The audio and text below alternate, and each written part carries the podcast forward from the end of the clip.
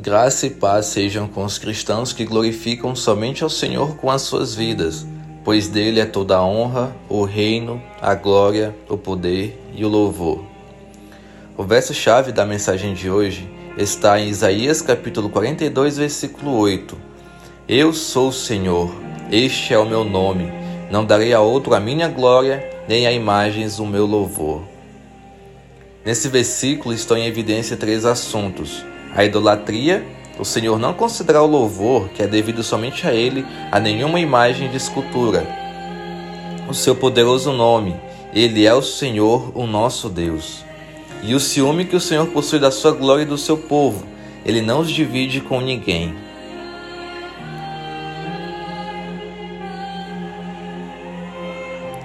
Timothy Keller escreveu em seu livro Deuses Falsos que um ídolo é qualquer coisa que você observe e diga no fundo do coração: Se tiver isso, então sentirei que minha vida faz sentido, então saberei que tenho valor, então me sentirei importante e seguro.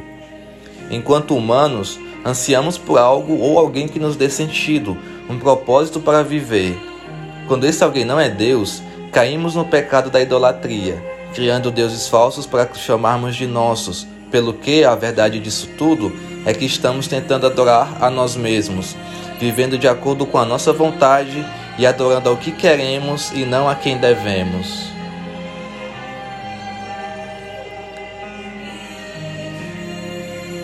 E aí entra o ciúme que o Senhor sente de nós e da sua glória.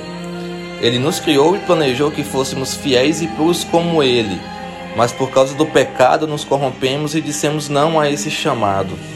Mas Ele é Deus zeloso e, por amor ao seu nome, criou o plano de salvação para dar novamente vida aos que crerem no nome do seu Filho, que na cruz padeceu por nós. Este Filho que desceu da sua glória para se fazer semelhante a nós, para nos ensinar a obediência e mostrar que só quem é digno de honra, glória e louvor é o Santo Senhor, soberano sobre todas as coisas. Grande é o Senhor e o seu nome. Acima de todas as coisas ele está, pois as criou pelo som da sua voz.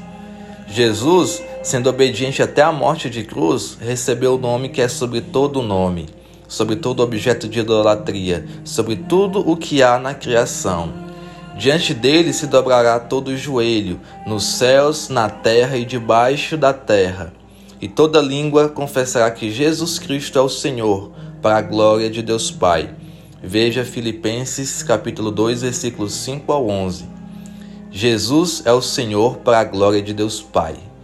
E nós, o que somos? Fomos chamados para sermos a geração eleita, sacerdócio real, nação santa, povo exclusivo de Deus, para anunciar as grandezas daquele que nos chamou das trevas para a sua maravilhosa luz. 1 Pedro capítulo 2, versículo 9.